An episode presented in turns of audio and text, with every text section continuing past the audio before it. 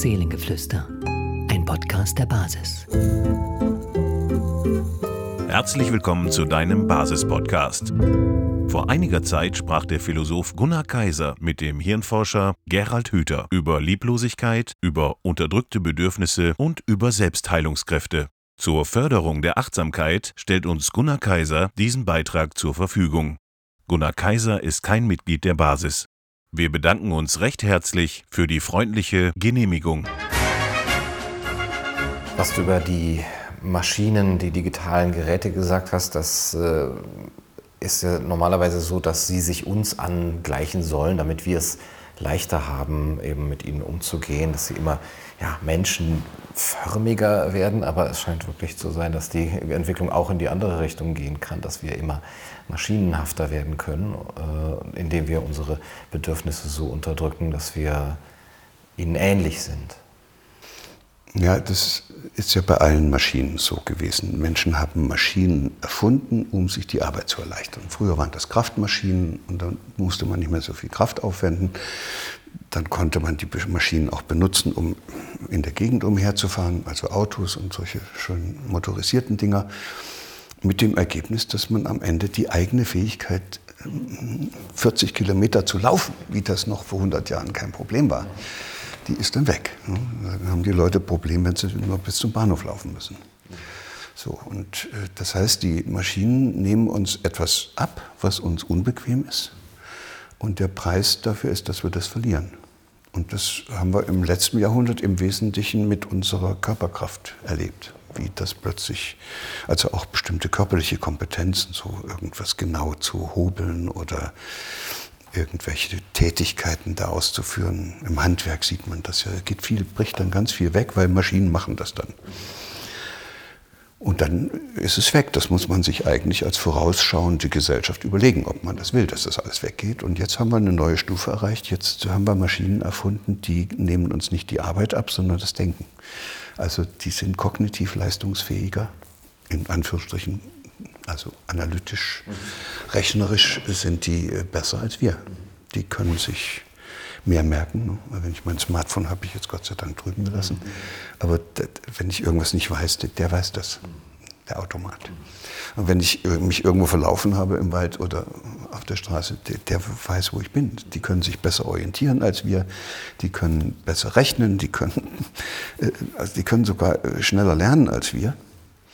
Also das ist natürlich eine große Herausforderung. Von den Tieren haben wir dann irgendwann mal, waren wir glücklich, als wir gesagt haben, wir unterscheiden uns von den Tieren durch unsere Vernunft und durch unsere kognitiven Fähigkeiten. Jetzt haben wir Geräte geschaffen, die können das besser als wir. Und jetzt müssen wir langsam überlegen, was unterscheidet in uns von diesen Automaten, von diesen digitalen Geräten. Und die Entwickler der künstlichen Intelligenz haben es äh, schneller gemerkt als die Psychologen und auch die Hirnforscher.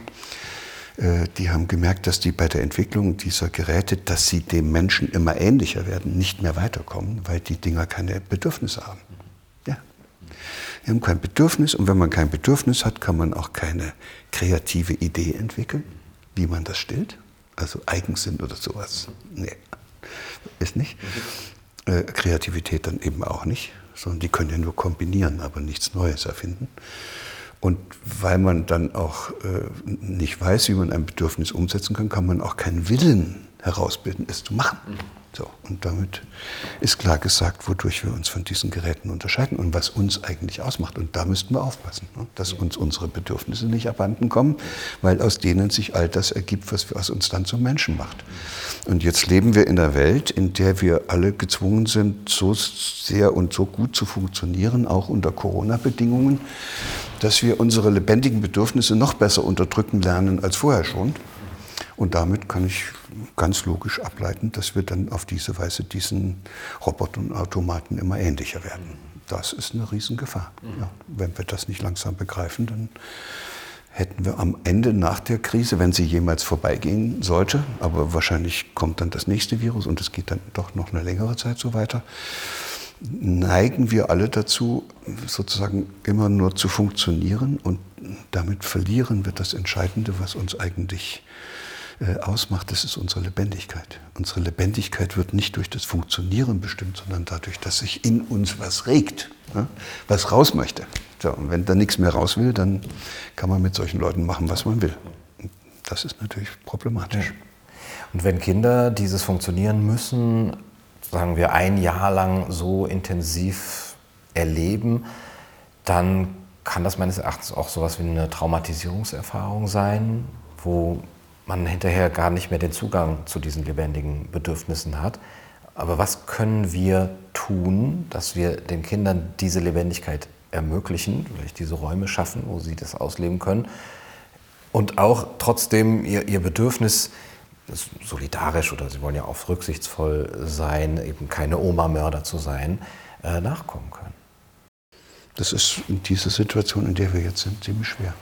Und das Einzige, was man dann machen könnte, ist, dass man zumindest selbst mit seinen eigenen Kindern und die Oma, falls die noch mit im Haushalt ist, äh, dass diese Familie sozusagen ein Klima schafft und Bedingungen schafft, wo diese Kinder ganz oft immer wieder merken, sie können diese Bedürfnisse stillen.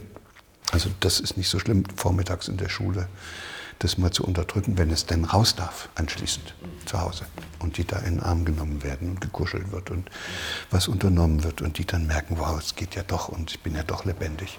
Wenn das dann aber zu Hause auch nicht funktioniert. Und ja, ich, ich habe Angst um diese Generation. Weil ich weiß, wie schwer das ist, ein verschüttetes Bedürfnis wieder hochzubringen. Das gilt übrigens nicht nur für Kinder. Kürzlich kriegte ich so ein Gespräch mit von einem älteren Herrn, der ist 80 und der sagte, ich habe immer mich fit gehalten, indem ich Bridge gespielt habe mit anderen. Also das Kartenspiel.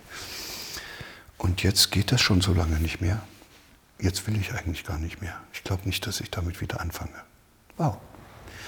Und das ist ja noch schlimmer. Das heißt, im Alter werden diese Bedürfnisse, die man da noch hat und die dann das Motiv dafür bilden, dass man etwas tut und damit lebendig bleibt, diese Motive werden dann noch schwächer, weil dieses Bedürfnis sich noch viel schneller unterdrücken lässt.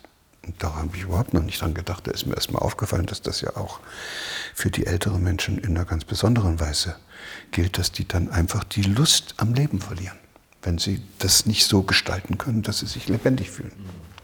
Und unter diesen Corona-Bedingungen glaube ich, dass das sehr vielen älteren Menschen so geht. Ja, ja.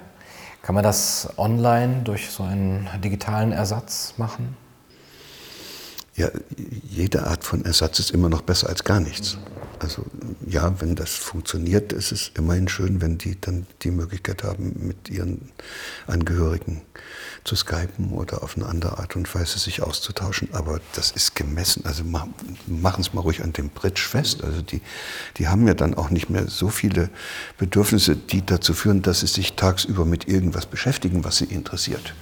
Und äh, nun mag es Briefmarkensammler sein, die das geben, die das ganz alleine machen, aber viele brauchen und suchen sich ja etwas, was sie mit anderen machen können. Und wenn das jetzt nicht mehr so funktioniert, dann ist das Bedürfnis schnell weg. Also das, und wieder, das tut weh, es erleben zu müssen, dass man so ein Bedürfnis wie Bridge spielen und damit mit den anderen verbunden zu sein und sich da drin auch ein bisschen gestalterisch äh, zu betätigen, so ein Bedürfnis zu unterdrücken, ist kein guter Zustand. Das ist, macht im Hirn auch alles durcheinander. Und da braucht man eine Lösung. Und die Lösung heißt eben, weil man die Verhältnisse nicht ändern kann, unter denen kein Bridge mehr geht, äh, heißt dann, ich muss das Bedürfnis irgendwie, also das machen die nicht bewusst, sondern die merken, dass das besser ist, sie haben den Wunsch gar nicht mehr. Ja, so eine Anpassungsleistung. Ist das eine sehr, sehr schwierige und vielleicht die übelste Anpassungsleistung, die wir kennen, aber auch an dieser Stelle nochmal, das haben wir alle durch. Wir sind alle gezwungen worden in unserem Leben, diese Anpassungsleistungen zu vollbringen und haben alle dabei gelernt, unsere lebendigen Bedürfnisse so weit zu unterdrücken, bis sie weitgehend weg waren. Deshalb laufen ja so viele Leute rum und, äh, und versuchen jetzt irgendwie alles richtig zu machen. Äh, ja,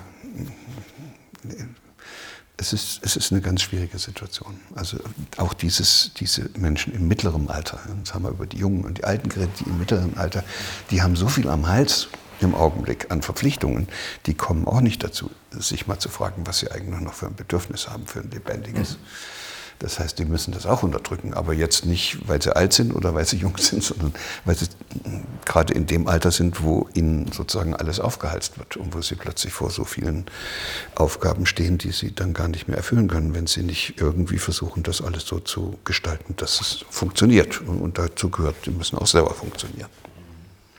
Und da darf man keine Bedürfnisse haben. Wenn die da kommen, bringt sie alles durcheinander. Und sie werden gleichzeitig noch diese Versuche, lebendig zu sein, diese Bedürfnisse auszuleben, als äh, unsolidarisch oft gebrandmarkt, als egoistisch, als rücksichtslos, weil man offensichtlich nicht in der Lage ist, für ein paar Monate oder ein paar Jahre seine ähm, eigenen Bedürfnisse zurückzustellen für die Volksgesundheit, für das Wohl der Gesellschaft. Ja, wenn ich Politiker wäre und keine andere Idee hätte, außer dass ich so ein alles unterbinden muss, was Kontakt heißt. Wenn ich so einer wäre, würde ich dann auch sagen, also bitte alles aufhören. Ist egal, was dann hinterher kommt. Hauptsache ist jetzt erstmal das Virus besiegt. Aber da hatten wir ja vorhin angefangen an der Stelle, dass man sich fragen muss, ob man es besiegen kann. Und davon bin ich ja noch nicht so sehr überzeugt. Jetzt hast du eben gesagt, einige Menschen hören schon damit auf, ihre Bedürfnisse eben weiter zu verfolgen und sagen, gut, dann mache ich es eben nicht mehr. Zum Beispiel ihre Hobbys. Ähm, und dann unterdrücken die das, ähm, passen sich an. Äh, insgesamt kann man auch sehen, dass äh, viele ähm, Geschäfte, wenn sie dann schließen, im Grunde genommen mit dieser Haltung äh, jetzt konfrontiert sind, gut, dann, wenn, wenn uns das nicht mehr erlaubt ist, dann können wir es halt nicht mehr machen. Dann machen wir eben auch nichts mehr. Dann leben wir vielleicht eben von dem, was der Staat uns äh, dann äh, gütigerweise gibt. Und es ist so eine Entmutigung da. Auf der anderen Seite gibt es aber auch Menschen, die jetzt gerade sagen, okay, dann muss ich dieses Fenster, was sich jetzt gerade auftut, wo wir vielleicht Dinge begreifen, die schon lange in der Entwicklung begriffen waren, nutzen, um etwas Neues aufzubauen, was ich vielleicht vorher gar, was mir vorher gar nicht klar war, dass es ein unterdrücktes Bedürfnis war danach. Es ist ja eigenartig, es trifft ja jetzt im Augenblick vor allen Dingen diejenigen, die, nennen wir es mal so ganz übertrieben, für die Wirtschaft und das Bruttosozialprodukt jetzt nicht so bedeutsam sind. Also kleine Geschäftsinhaber. Also eigentlich all das, was ja, erstmal eben abgeschaltet werden kann, ohne dass das Ganze zusammenbricht. Aber gerade die, auch die Kleinkünstler und die vielen, die sich auf irgendeine Art und Weise darum bemühen, dass das Leben in der Stadt lebendig ist, äh, sind ja die letzten, die wir noch haben, die uns an unsere eigene Lebendigkeit erinnern könnten. Das war doch toll, mal in so einer Kneipe zu sitzen und äh, mit den anderen auf den Tisch zu hauen und zu merken, dass man noch lebendig ist oder zum Fußball zu gehen oder was immer man da so gemacht hat. Und das ist jetzt alles weg. Das heißt, die Gefahr, dass die Menschen sozusagen äh, so, so, leblos werden, äh, die ist riesig groß. Und äh, wenn die, die das da bisher gemacht haben, jetzt auch noch pleite sind und gar nicht mehr können, dann heißt ja die Frage, wie sollen denn die dann wieder hochkommen? Und, und deshalb glaube ich, dass wir alle gut beraten wären, wenn wir das erstmal innerlich wertschätzen könnten, was das überhaupt für ein wichtiger Beitrag für unsere eigene Lebendigkeit ist, die die geleistet haben. Jetzt sind die aber weg und das würden wir auch nicht verhindern können, dass da sehr viele dabei nicht wiederkommen. Und dann kann die einzige Lösung dann nur noch heißen, wenn wir nicht nur einfach funktionieren wollen, wie die Computer und die Automaten und alles richtig machen wollen, dann kann die einzige Antwort nur heißen, wir müssten uns gegenseitig einladen und ermutigen und inspirieren, einfach unsere Lebendigkeit zu erhalten. Das hört sich jetzt ganz blöd an. Ne? Also, weil das ist ein Unterschied, ob man lebt oder ob man lebendig ist. Das glaube ich, das wäre auch mit dem Philosophen interessant zu besprechen. Weil dann geht es auch darum, was man schützen muss. Soll man das Leben schützen oder die Lebendigkeit? Was nützt mir ein Leben, was so, was so tot verläuft, dass da nichts mehr passiert? wo absehbar ist, was in zwei Jahren, in fünf Jahren ist. Was nützt mir auch eine, eine Zukunft? Das ist ja auch keine Zukunft mehr, in der ich alles kontrollieren kann. Wenn, ich, wenn wir jetzt wirklich irgendwann mal so weit wären, dass wir alles, was in der Welt eintreten kann, unter Kontrolle kriegten, dann, dann weiß ich ja genau, was in fünf Jahren, in zehn Jahren passiert, weil ich das ja entsprechend dann mhm. vorausrechnen kann. Das ist ja keine Zukunft mehr, das ist ja der Tod. Und deshalb sind da jetzt auf einmal ein paar richtig schöne grundsätzliche Fragen hochgeworfen, mit denen wir uns bisher noch gar nicht so richtig beschäftigt haben. Und die entscheidende Frage heißt, wie können wir uns gegenseitig, vor allen Dingen dann, wenn diejenigen, die wir bisher hatten, die uns dabei geholfen hatten, die Clowns in den Zirkus, wie, wie können wir nun selbst unsere eigene Lebendigkeit wiederentdecken, ohne Clown im Zirkus? Ja. Und vorm Fernseher kann ich nur sagen, geht's nicht. Aha. Also äh, muss man irgendwas versuchen zu machen, sich wieder mit, ja, mit der eigenen, also eigentlich heißt es mit dem Lebendigen zu verbinden. Klar, da denkt man zuerst raus in die Natur und machen ja auch viele, ist ja auch gut. Aber das Lebendigste, was wir haben, das sind nicht die Vögel da draußen, sondern das bin ich selbst. Mein Körper und, und mein Organismus ist das lebendigste Wesen, was ich am nächsten an, bei mir habe. Und deshalb wäre es eigentlich am leichtesten, meine eigene Lebendigkeit wiederzuentdecken, indem ich mich in meiner eigenen Lebendigkeit wiederentdecke, indem ich mich wieder mit meiner Lebendigkeit verbinde.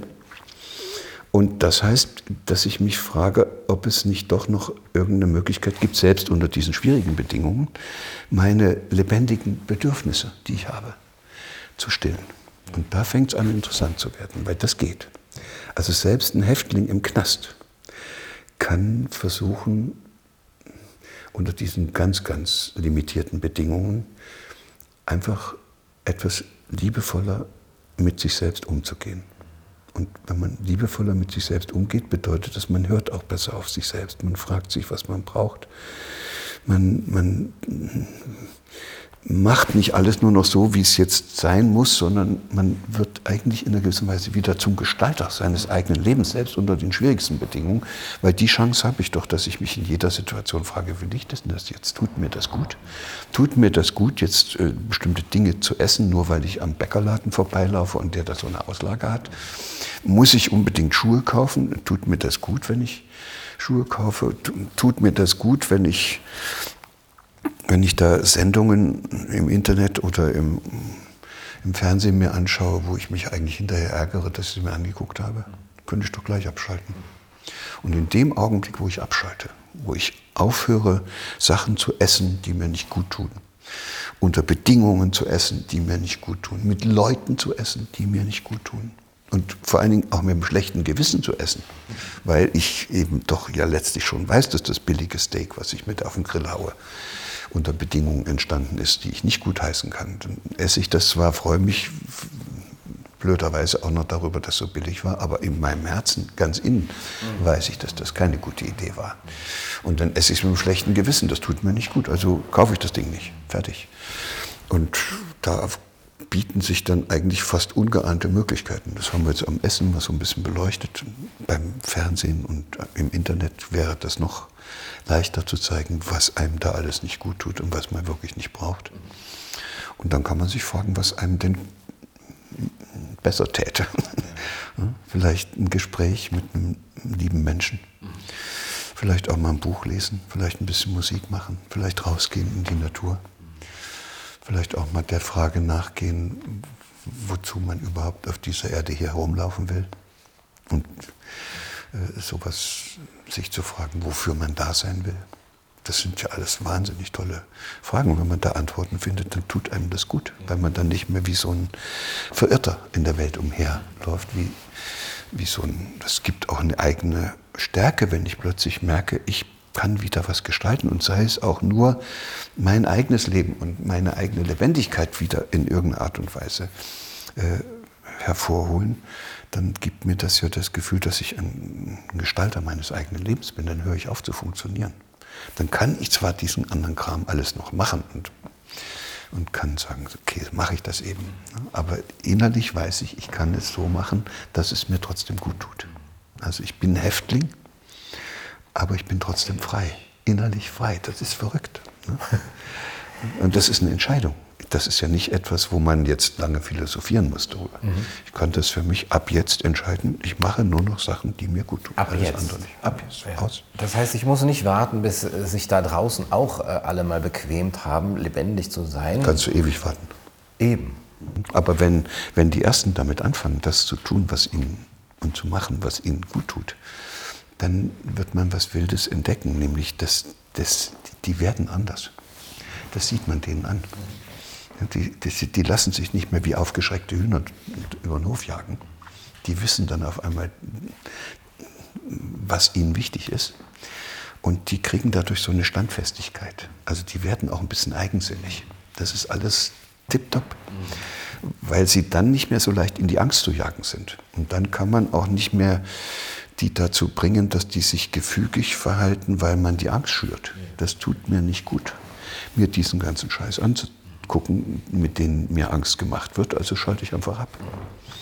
Und dann suche ich, kriege ich ja auch diesen Blick. Also wenn ich liebevoll mit mir selbst umgehe, dann hm, gehe ich ja auch liebevoller mit anderen um. Und dann kriege ich ja sofort mit, ob du auch einer bist, der schon ein bisschen auf diesem Weg ist. Und dann verstehen wir uns. Ja. Und ich bin dann auch netter zu dir, als wenn ich lieblos Ja. mit mir selbst umginge. Ja. Ich bin auch netter zu dem anderen Lebewesen. Also es ist mir dann auch wichtig, dass es denen gut geht.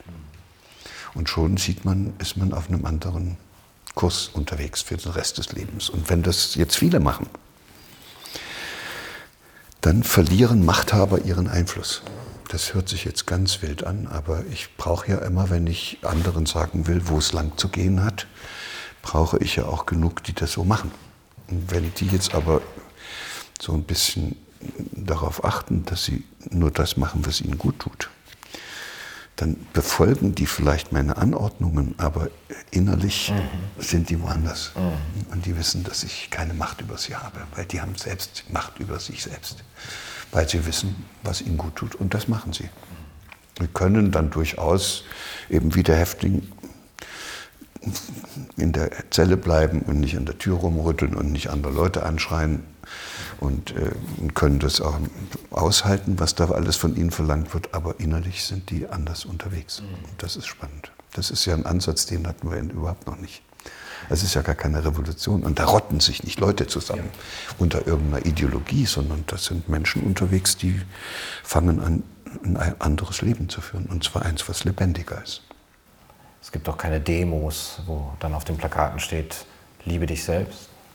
Das braucht ja keiner. Was soll ich mit einem Plakat durch die Welt gehen, auf dem steht, ich mag mich?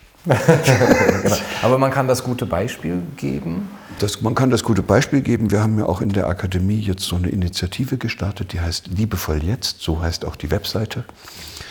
Und ich merke, das äh, kriegt einen Zulauf, das ist ganz immens, weil es eben offenbar ganz viele Leute gibt, die gerade jetzt in dieser Krisen-Corona-Situation auf sich selbst zurückgeworfen sind und nicht mehr richtig wissen, was sie eigentlich machen sollen, kommen sich vor wie so ein Gefangener, finden dann diese Idee gut, liebevoll mit sich selbst umzugehen und erzählen das anderen und dann haben wir schon wieder fünf neue, die dann sich da auch noch auf dieser Webseite tummeln. Und ich kann mir vorstellen, dass das eine Bewegung wird. Also dass da nicht 100, sondern ein paar tausend oder vielleicht sogar ein großer Anteil der Bevölkerung einfach sagt, okay, das ist es jetzt. Und dann verlören die Machthaber ihre Kraft. Ja, weil ihnen einfach keiner mehr zuhört. Das tut mir nicht gut, mir dauernd diese politischen Diskussionen anzugucken, wo sich zwei da in Nahen liegen, wie was gemacht werden muss und am Ende passiert nichts. Das schalte ich einfach ab.